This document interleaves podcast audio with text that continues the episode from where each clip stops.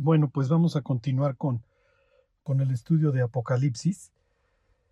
Este, uy, uy, uy, vienen, vienen muchísimos temas. Vamos a ver el quinto sello. Y digo, nos faltaron poquitas cosas del cuarto. Ahorita lo vemos esto de la, de la personificación de la muerte y del Hades. Ahorita Ahorita les, les, doy algunos conceptos este, de la Biblia, eh, algunos versículos. Como les había dicho antes, eh, va a haber muchas cuestiones que más que darles las respuestas, les voy a dar las preguntas, tratándose del capítulo 5, perdón, del quinto sello, ahí este, las almas que están bajo el altar pidiendo venganza, pues ahí, miren, con este, con el quinto sello me he estado peleando todos estos, todos estos días intentando darles este, algunas respuestas. Les voy a decir, les voy a decir cuando, cuando se trate de cuestiones teológicas que son muy claras, no hay ningún problema, les digo así es y pues, tan. Cuando se trate de otras circunstancias, les voy a decir esto, tómenlo con, con las reservas del caso. Y van a ver que las preguntas los van a traer este, girando. Y va a haber una pregunta que se las adelanto, que me la han estado haciendo. Y bueno, ya, ya lo tocaremos en su momento. Eh, los van a estar con su cráneo presente. Los creyentes podemos pedir venganza. Ok, ahorita entramos a, a este tema. Les termino y no con una respuesta definitiva. Les voy a dar más respuestas cuando lleguemos al capítulo 20 acerca de la personificación del Hades y de la muerte. ¿Ok? Para efectos prácticos, en este cuarto sello, se los voy a leer, dice, cuando abrió el cuarto sello, oí al cuarto ser viviente que decía, ven y mira, y miré, y aquí un caballo cloros, ¿se acuerdan? Y aquí un caballo amarillo. o sea, no pudiera ser más descriptivo el pasaje. Eh, ¿Dónde estoy? Este, y miré aquí un caballo amarillo y el que lo montaba tenía por nombre muerte. O sea, el jinete tiene nombre, ¿ok? Se llama muerte. Y atrás viene alguien o algo que lo viene siguiendo, que es el Hades. Para los vecinos, para los vecinos de los receptores de la carta, el hecho de, de, que haya un ser que se llama Hades no hay ningún problema. Este, para los cananitas, que hubiera habido un dios muerte, alguien, un rey del inframundo, tampoco hubiera habido.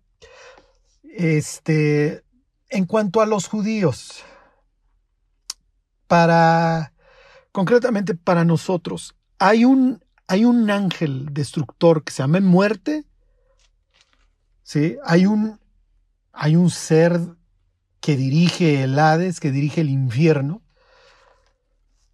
ya lo veremos. Y es que miren, para darle respuesta a estas preguntas, nos tenemos que meter al cráneo de Juan. Y para meternos al cráneo de Juan nos tenemos que meter en su mundo. Les voy a repetir algo que no me voy a cansar de decirles. El Apocalipsis es una especie de, del pico del Everest, en donde no te pueden descolgar de un globo aerostático y dejarte en la punta. ¿Por qué? Porque te mueres. Que para, para llegar al Everest nos tenemos que ir aclimatando. Entonces, cuando, y ahorita lo vamos a ver esto, y les voy a hacer algunas preguntas y van a ver cómo, cómo hay que traer todo el conocimiento que tengamos de la Biblia a estas cuestiones. Juan está presuponiendo que conocemos la Biblia y que la conocemos de forma muy profunda. ¿Ok? Y no solamente eso, hasta cierto punto que estamos empapados de las cosas que él sabe. Y del mundo en el que él vive y de su cosmovisión. Ahorita lo van a ver. Sí. Ahorita que veamos a los mártires debajo del altar, van a ver cómo Juan está esperando que nosotros supiéramos cosas que él sabe. ¿Ok? Entonces, para los que reciben el Apocalipsis como carta, este, en Asia Menor, bueno, pues no hay ningún problema. pues lo están recibiendo en, en tiempo real, por así decirlo. Y lo que Juan va mencionando, ellos van entendiendo muchas cosas que para nosotros nos cuesta trabajo entender. ¿Se acuerdan de esta cita que les hacía yo al principio de los estudios de Apocalipsis de Pausanias? En donde se refieren a Zeus. Pausanias se refiere a Zeus como el que es, el que era y el que ha de ser, o el que será. Y cuando Jesús se presenta a sí mismo como el que es y el que era y el que ha de venir, ¿de quién, de quién se está burlando o, con quién se está peleando? La polémica es contra quién. Contra Zeus. ¿Ok? Eh, piensen, Dios habla a la iglesia de Pérgamo y le dice que, vive donde mora Satanás. Y en Pérgamo está el templo, un templo gigantesco dedicado a Zeus. Y luego aquí nos encontramos en el capítulo 6 a, un jinete que, usa arco y corona. Y que es famoso por emplear el arpa, ¿ok? Vean, fíjense todas las referencias, ahorita no me detengo en ellas, que hay en el Apocalipsis a los arpistas. Voz de arpistas, tienen un arpa. ¿Ok? Entonces, para los receptores del Apocalipsis, muchas cosas para ellos son sencillas. Ok, entiendo que le estás poniendo una de aquellas a, Apolo, que le estás poniendo una de aquellas a Nerón, que salía en sus monedas y se presentaba a sí mismo como el, como el descendiente de Apolo o el admirador de Apolo, y entonces salía con su arpa y le daba por tocar el arpa. Y decía Nerón que iba, pues ya saben, Nerón se suicida y entonces temen que Nerón reviva y venga con sus tropas de dónde? De Oriente, con los partos aunque Nerón había llegado a la paz con ellos, pero bueno, los romanos tienen miedo de que se les vaya a ocurrir a los partos y entonces lo que les quiero decir es que hay muchas cosas que en el contexto de ellos lo entienden, a nosotros nos cuesta más trabajo. ¿Ok? Entonces, espérenme tantito porque además es fascinante el tema de la muerte y del Hades y además tres veces, ¿se acuerdan? Las menciona el Apocalipsis juntas a la muerte y al Hades. Para efectos prácticos nuestros, cuando se abre el cuarto sello y sale el cuarto jinete, que tiene por sobrenombre muerte, y el Hades le viene siguiendo, si es un ser celestial como tal, o es simplemente un elemento, un elemento que, de lenguaje que está empleando Juan me refiero a personificar a la muerte y a la de si es nada más un elemento que él está tomando para efectos prácticos, lo que va a implicar es un juicio sobre la tierra. Y ahorita les leo unos versículos de Jeremías y de Ezequiel. Y ahí sí. Y lo que va a haber sobre la tierra es una masacre. ¿Ok? Olvídense. Bueno, es lo que va a decir el pasaje. Y se va a morir este, ¿cuántos se nos mueren aquí? La cuarta parte de la tierra. Es que luego Juan empieza con los quebrados, que se, se, dañó la cuarta parte de la noche, o la tercera parte de las naves, o lo que sea. No me acuerdo bien bien de los quebrados, se los leo. ¿Dónde estoy? Este, y le fue dada potestad sobre la cuarta sobre la cuarta parte de la Tierra. Si la información que tenemos es real acerca de que somos 7 mil millones o los que vayamos de habitantes en el mundo, échenle el 25%. ¿Ok? Ahora, miren, yo espero, yo espero este, que, que no hayamos creyentes, que tampoco creo, creo que seamos así, wow, no creo que rebase el número de cristianos, o sea, de personas que tienen a Cristo en el corazón realmente, no creo que rebase del, del no sé, 10% de la humanidad.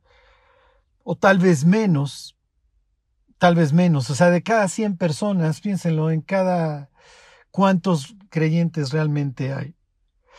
Esperemos no haya niños para entonces, esperemos que todos estos hayan entrado, como dice Isaías 26, en los aposentos.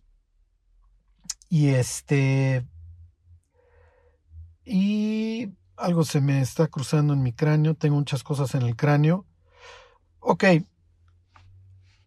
Esperemos que para entonces, bueno, ya no haya niños. Y la cuarta parte de la Tierra se refiera realmente, pues, clasificación adolescentes y adultos.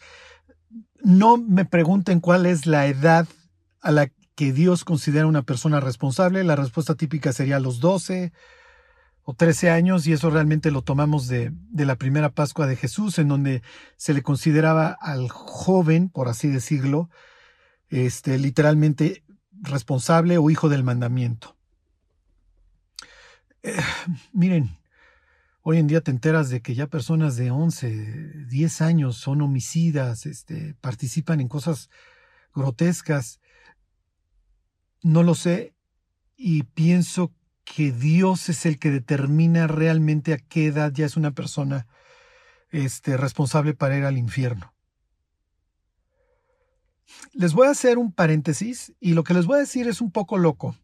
Bueno, no un poco, es bastante. La otra vez una persona dijo que en uno de los comentarios de la prédica que, que no perdieran su tiempo conmigo, que seguramente sí me había fumado los carrujos de mota que digo que no me fumo. Pero bueno, se los voy a decir de todas maneras. A estas alturas del partido, digo, yo creo que ya cualquier cosa, la ficción durante la tribulación es ampliamente superada por la realidad. O sea, pero les quiero decir, les quiero poner este ejemplo de cómo, de cómo el diablo se dedica a blasfemar el nombre de Dios y a ponerse en el lugar de Dios. La palabra aquí en capítulo 6, muerte, es, si mal no recuerdo, tanatos, y se las voy a leer tal cual. Este. Ahí está, sí, tanatos, ¿no? Piensen en la palabra, el tanatólogo. ¿Ok? Este. Hay una película, es la última de los Avengers, que, que me recomendó un buen amigo. Y estábamos desayunando y me dice, ¿ya viste esta?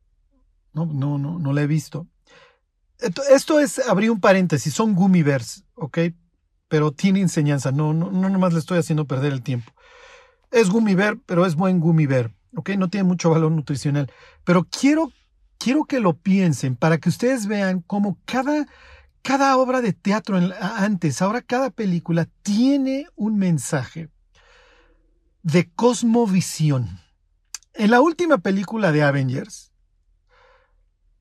este, que miren, yo las veo por puro morbo, a ver en qué van, a ver qué a los principados y a las potestades, a ver ahora que se les ha ocurrido nuevo.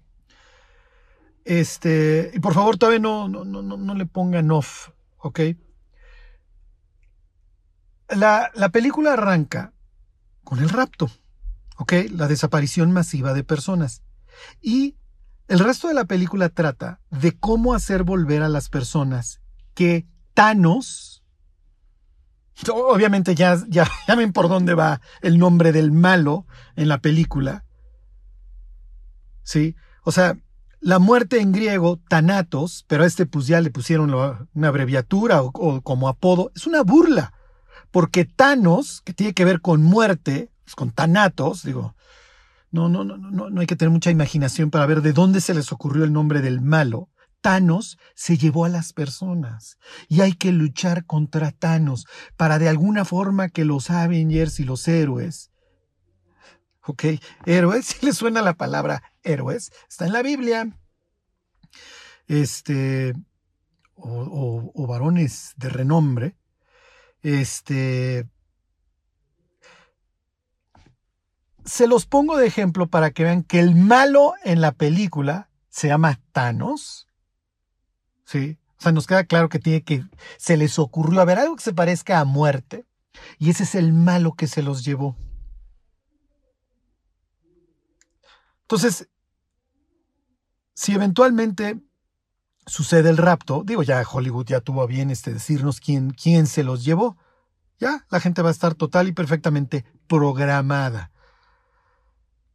Programada por anticipación para iniciar una lucha contra Thanos, o como le vayan a llamar en ese instante, o el extraterrestre, o lo que ustedes quieran, qué, qué gacho que se llevó a los niños y a ciertas personas. Y todavía no les cierro el paréntesis. Tú llegas a Apocalipsis 16 y la trilogía maldita, la bestia, el falso profeta y el dragón, liberan demonios a, manera de ranas. Nunca he visto uno. Digo, que, que, no sé, ya les digo, que, que Juana de haber dicho, ¿qué pongo? O sea, ¿qué pongo? ¿No? ¿Qué escribo? Pues a manera de ranas. Van y convocan a todos los reyes de la tierra para la batalla del gran día del Dios Todopoderoso. ¿Con quién creen que se van a pelear?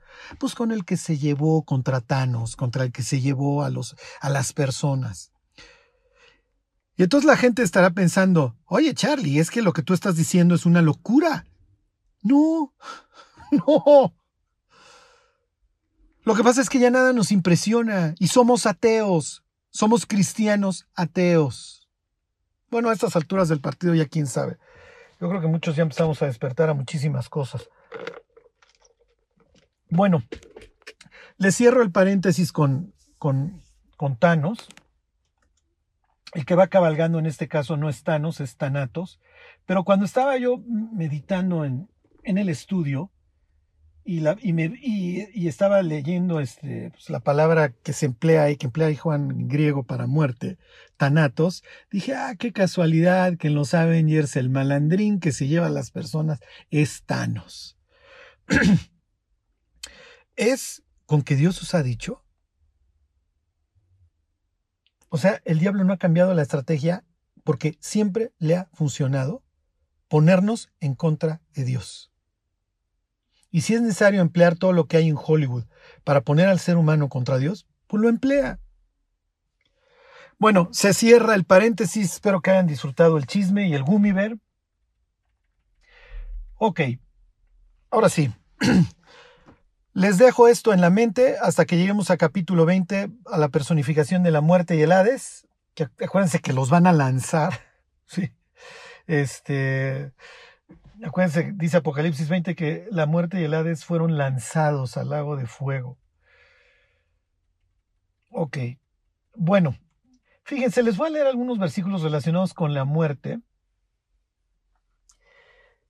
Este lo cita Pablo ahí en capítulo 15, dice Isaías 25:8, destruirá la muerte para siempre. O sea, cuando el postrer enemigo es la muerte. Enemigo. Mm, ok. Fíjense, 28:15, Isaías. Por cuanto habéis dicho pacto tenemos con la muerte, e hicimos convenio con el Seol, aquí los vuelven a tener.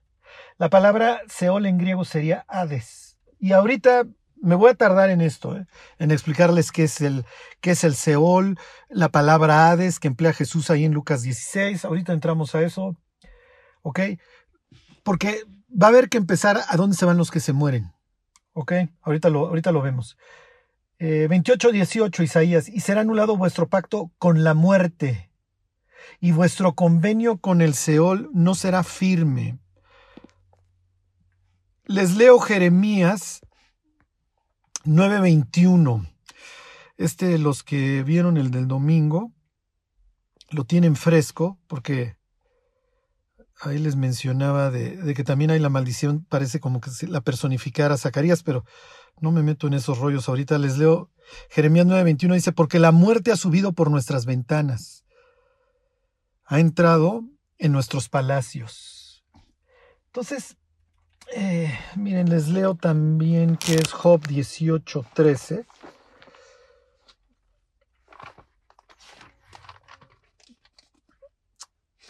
Dice, la enfermedad roerá su piel.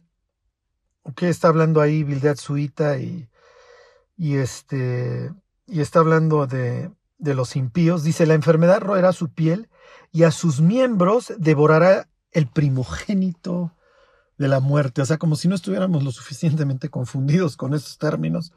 Bildad introduce no a la muerte, sino a su primogénito. bueno, Eh, fíjense, Oseas 13, 14.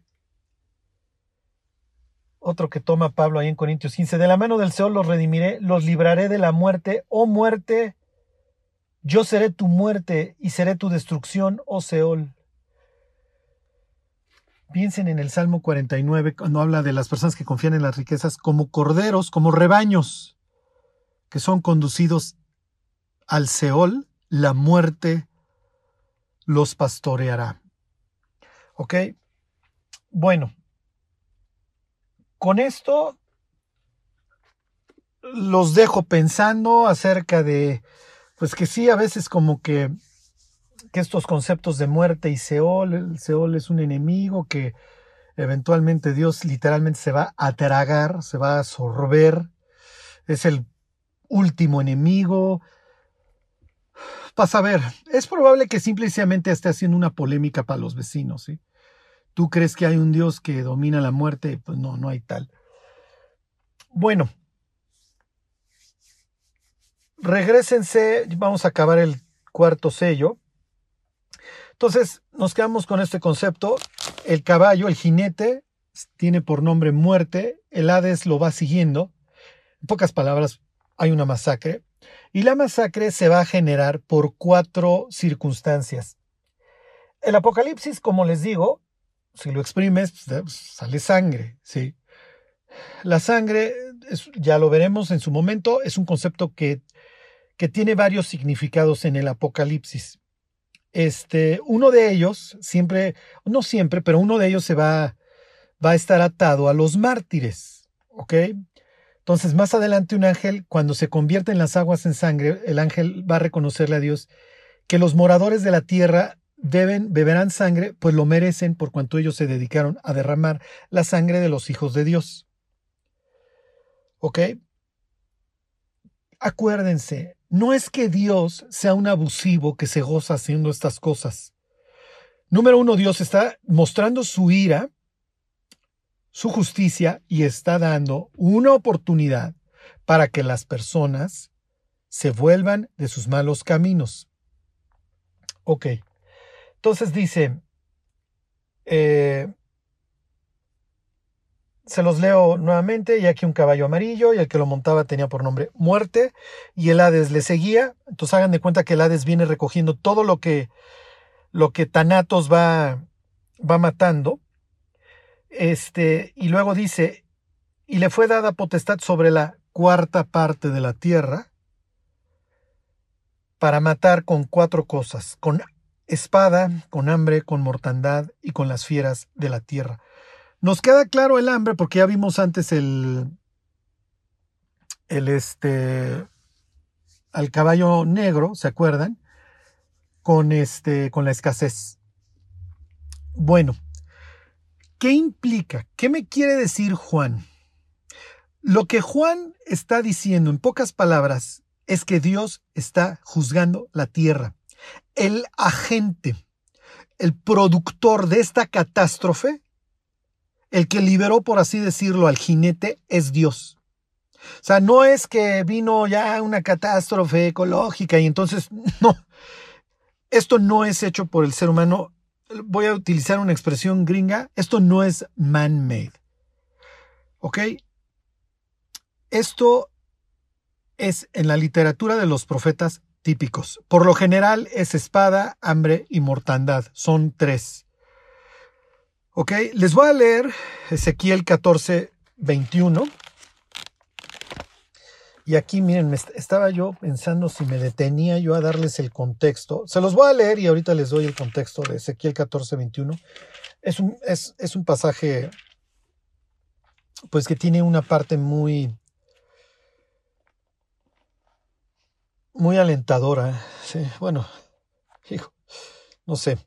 Este, bueno, dice el 14:21, por lo cual así ha dicho Jehová el Señor, ¿cuánto más cuando yo enviare contra Jerusalén?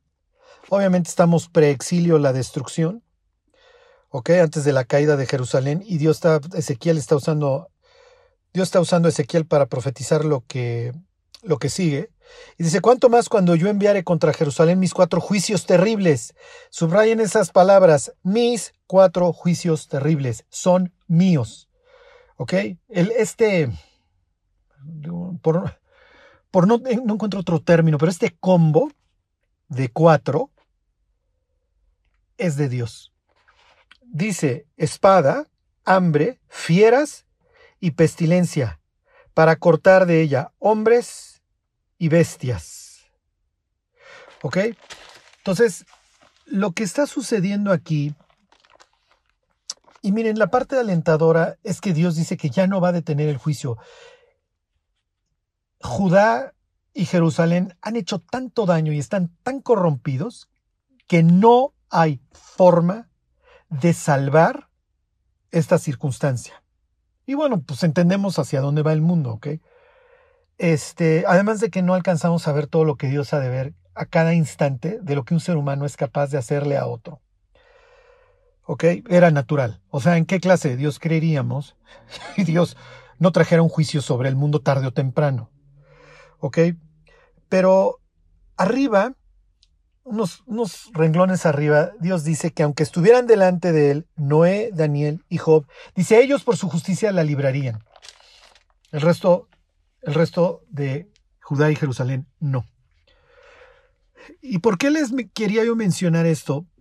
Para que ustedes vean el nombre tan alto que le está dando a Noé, a Job y a Daniel. Y dice, mira, aunque ellos intercedieran, ya no detengo el juicio. Pero este, esta, ¿cómo les diré? Esta trilogía de Noé, Daniel y Job, ¿cómo, cómo les diré? Nos, nos, recuerda que Dios no, no nos ha olvidado y de que Dios tiene recuerdo de nuestros nombres. Y como dice la carta a los hebreos, se acuerda de, de la labor que hemos hecho para Él. Ajá. En ese sentido dice la carta de los hebreos que Dios no es injusto para olvidar. Entonces, cada vez que leo estas referencias a ciertos personajes, esto es por lo que vivimos. Hoy en la mañana daba yo una plática acerca del Salmo 90 y el título arranca diciendo, este Salmo de oración de Moisés, siervo de Dios, hombre, varón de Dios, perdón. ¿cómo les diré? El, rango, el grado, el sobrenombre que Dios le pone a Moisés como el varón de Dios. Esto es increíble y piénsenlo para su biografía. ¿Qué les parecería si el día que, que se abra su, su biografía delante de Dios, ese es el título? A ver, voy a ver tu nombre, mujer de Dios. A ver, voy, voy a ver tu nombre, varón de Dios, hacia aquí estás. Y mira, aquí está la corona de justicia. Y aquí está esto, y aquí está el otro, y aquí está esta recompensa. A ver, aquí está fulano de tal, varón de Dios. Aquí está fulana de tal, mujer de Dios. Entonces, cuando Dios está a punto de derramar su juicio en aquel entonces sobre Judá y Jerusalén, en pocas palabras le está diciendo a los judíos, miren, estos la hubieran librado por su justicia. Y casi casi, ¿y ustedes también? Si hubieran tenido la fe de estos. O si hubieran por lo menos aspirado a tener la fe de estos. Bueno, entonces, este, aquí tienen los mismos cuatro, los mismos cuatro que en Apocalipsis este, 6. Eh, miren, les leo Ezequiel 12, 16. Y haré que unos pocos de ellos escapen de la espada, del hambre y de la peste, para que cuenten todas sus abominaciones entre las naciones a donde llegaren. Este, fíjense, y aquí, ay, ay, ay, y aquí voy a entrar en un tema bastante escabroso y bastante horrible. No, lo que les voy a decir, este, ahorita, ahorita les doy la, explicación. Fíjense, dice Jeremías aquí el 15.3. Y enviaré sobre ellos cuatro géneros de castigo, dice Jehová, espada para matar, perros para despedazar, aves del cielo y bestias de la tierra para devorar y destruir. Ok. Les voy a leer 26-22 de Levítico ¿Por qué les estoy leyendo estos? Ahorita se los explico.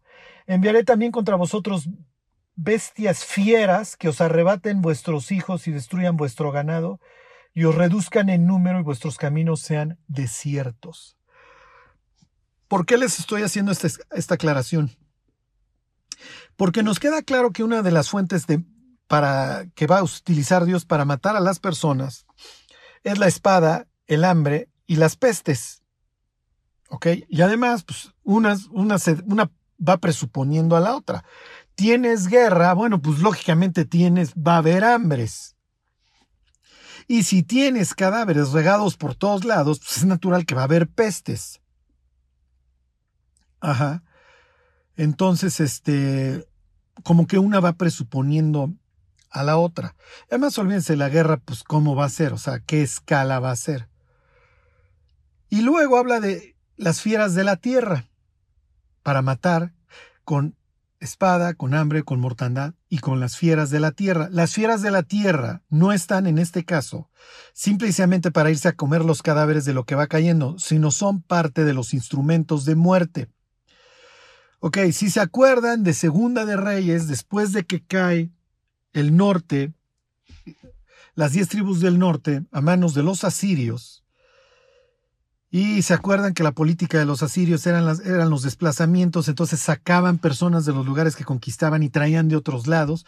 Obviamente esto con el propósito de que no hubiera un nacionalismo, evitar revueltas y eso, este, destruir cualquier clase de cohesión social en los conquistados, etcétera, etcétera. Si se acuerdan, todo el mundo empieza a adorar a sus dioses porque además están trayendo gentes de todos lados. Y entonces empiezan a matar a las personas literalmente fieras. ¿Ok? Piensen en el profeta que envía a Dios a exhortar a Jeroboam y desobedece en su, en su obligación de regresar por otro lado. No entro ahorita a todo eso, pero obedece en su obligación de regresar por otro lado y lo mata un león. O sea, el empleo de fieras para matar a personas no es ajeno al texto bíblico. ¿Ok? Miren, lo, que pasa es la mayoría de las personas que me están oyendo, pues todo mundo, casi todos vivimos en, una, en ciudades. Entonces no estamos acostumbrando a que fulano en la noche lo prendió la hiena y se lo comió. Ok, durante la tribulación, prepárense. Prepárense porque las fieras van a intervenir en la muerte del ser humano. Y vamos a hacer tantita gimnasia bíblica y aquí empiezo a desvariar nuevamente. ¿Ok? Esta es mi interpretación, en mi punto de vista, se los, se los dejo. Cuando Noé se baja del arca, aquí, esto no, no, no, no, no lo estoy inventando, Dios le dice a Noé que va a poner temor en el mundo, el en, en, las fieras. el mundo ha cambiado. ¿Ok? El mundo ha cambiado y, y, entra un ciclo de muerte mucho peor que el previo al diluvio. ¿Ok? La vida del ser humano se va a cortar. El ciclo de muerte se, se, se empeora. Es natural. ¿Ok? Lo que parece implicar el cuarto sello es que este temor que hoy tienen los animales hacia el humano, Dios lo reduce o de plano lo quita. Eso lo estoy pensando yo. Lo que el texto sí deja en claro, y no es ajeno a los autores bíblicos, es que las fieras van a matar. Y lo más probable es que para ello Dios quite el miedo de las fieras. Y cuando me refiero al miedo de las fieras, no quiero decir que los leones, un león le vaya a tener miedo a un ser humano.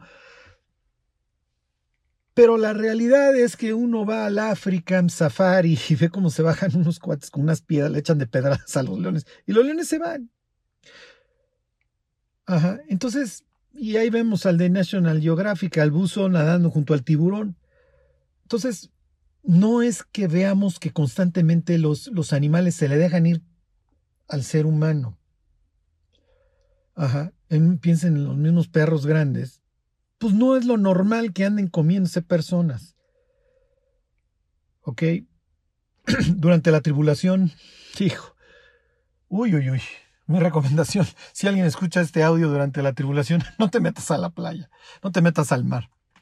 Sí, porque igual ya Flipper ya se le quitó el miedo y este, lo que sí no deja ningún lugar a dudas el capítulo, perdón, el cuarto sello, es que las fieras van a estar matando personas.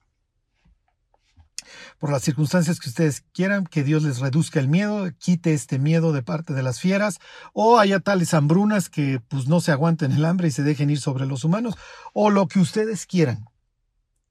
Pero son cuatro fuentes, ¿ok? Y como dijera Dios en el libro de Ezequiel, son mías, no, no se vayan a equivocar. Estoy juzgando a la humanidad. ¿Ok? Es una época de retribución. Eso es. Ok. El que sigue es todavía más complicado. Ok, el Cordero va a tomar el libro y va a abrir el quinto sello. Se los voy a leer. Apocalipsis 9, perdón, este 6.9, cuando abrió el quinto sello, vi bajo el altar las almas de los que habían sido muertos por causa de la palabra de Dios y por el testimonio que tenían.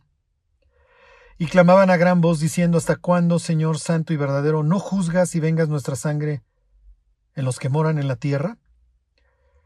Y se les dieron vestiduras blancas y se les dijo que descansasen todavía un poco de tiempo, hasta que se completara el número de sus hermanos y sus consiervos que también habían de ser muertos como ellos. Bueno, nos vamos a echar un rato aquí del 9 al 11. ¿Dónde están las personas que mueren hoy? Les voy a hablar de dos mártires. Eh, Pablo y Esteban. ¿Están ahorita Pablo y Esteban debajo del altar clamando por venganza? Es lícito. Está bien. Clamar por venganza. Ahí les van más preguntas. ¿A qué altar se refiere? ¿Al del sacrificio o al del incienso? ¿Hay altar del sacrificio en el templo de Dios que está en el cielo? Los que hoy mueren, ¿a dónde van? ¿Los que hoy mueren están debajo de ese altar?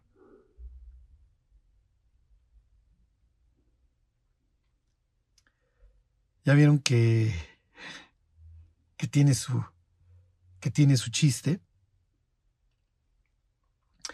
Este Vamos a empezar por la más fácil. Y aquí no quiero que nadie, nadie se me confunda. Y lo que les voy a explicar a continuación, eh, no sé si me dé tiempo de terminarlo. Este, no me va a dar mucho tiempo, pero les voy a dar, les voy a dar la respuesta tal cual. ¿A dónde están los que hoy mueren? los que hoy mueren en el Señor, los que hoy han muerto en Cristo. Si alguien que me está escuchando tiene alguien que murió y que partió al cielo, que era un hijo de Dios, ¿dónde está? Número uno, ¿dónde está? Y número dos, ¿está dormido o está despierto? ¿Qué implica dormir? Charlie, ¿por qué dice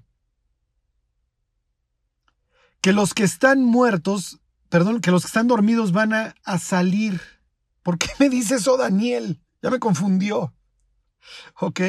Es el mismo trato a los muertos en el Antiguo Testamento que en el Nuevo. ¿Por qué sí? ¿Por qué no?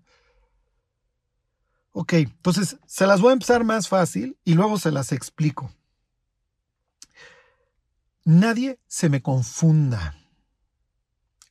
Los que hoy han muerto en Cristo están en el cielo. Y yo no sé por qué esto hay que explicarlo. ¿Ok? Yo no sé por qué esto hay que explicarlo si la Biblia no se cansa de decirlo. ¿Ok? Bueno, Y estoy hablando de los creyentes. Ahorita, ahorita vemos a dónde se van los incrédulos. ¿Ok? Porque eso también me voy a, me voy a, tardar este. Me voy a tardar algo. Pero les voy a decir la respuesta más sencilla y la más fácil. A ver, váyanse a 2 de Corintios 5. O sea, esto es ridículo. Si siquiera tener que andarlo explicando. Pero está bien, ni modo. O sea, tampoco es que la gente nazcamos conociendo la Biblia. Cuídense de la, de la teología según YouTube. Acuérdense.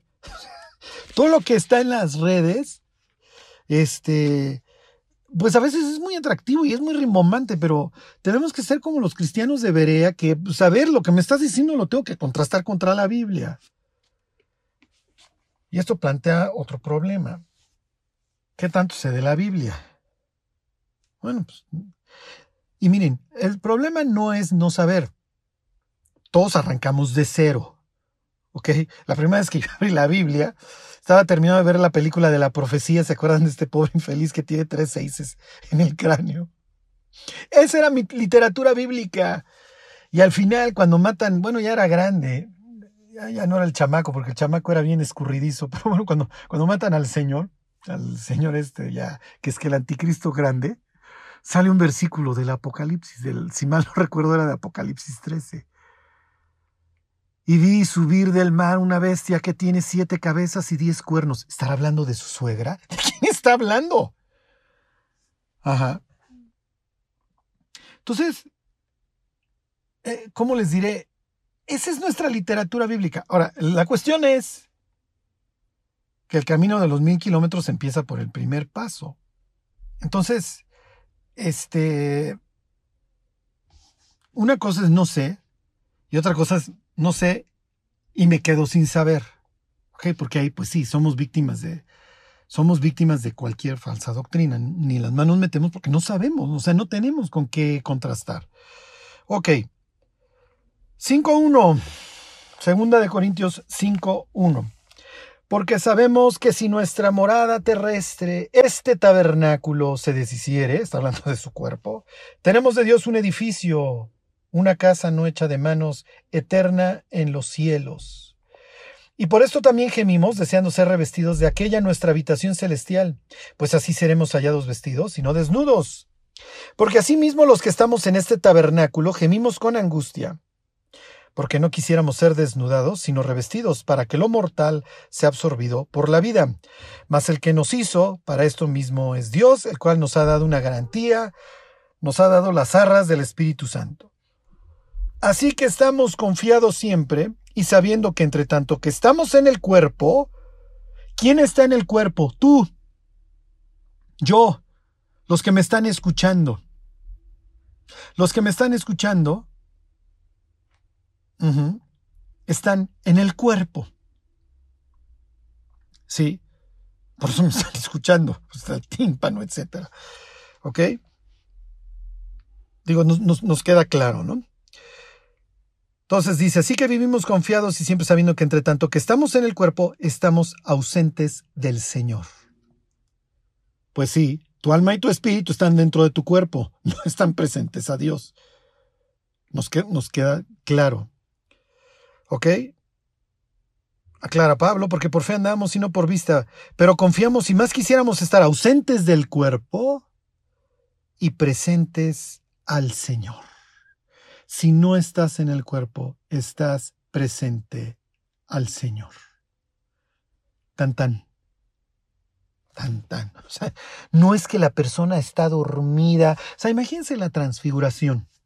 Aparecen Elías, y Moisés. Y, Pedro, que ya saben que no puede mantener la, boca cerrada, oh maestro, qué bueno que estamos aquí, vamos a hacer un, una azúcar, una cabaña para cada uno de ustedes. Y para variar, Pedro no tiene la más remota idea de las cosas que está diciendo, porque para Pedro lo importante no es que digo, sino hay que decir algo. ¿Ok? Pero Pedro pudo haber bien dicho, digo, si ya vamos a decir algo, oh, yo pensé que Elías y Moisés estaban dormidos y que hasta el día postrero se iban a despertar. No, no, no, no, con la novedad de que están perfectamente despiertos y hablando de cosas bastante profundas, entre ellas no más ni menos, la crucifixión. O sea, no, no, no, eh, el rico y Lázaro, digo, ya, ya quisiera el rico estar dormido allá mientras se, se pudre en el infierno. Sí, Abraham, Abraham no está dormido, está hablando con el rico. Ya la próxima semana les voy a leer para que entiendan el Seol, qué pensaban los judíos acerca del Seol y las divisiones. Bueno, en este caso, la división, la, vida futura, la vida eterna. ¿Ok? Les voy a decir el contexto de este pasaje de, de, los mártires de la tribulación, por qué están debajo del altar, de qué altar se trata.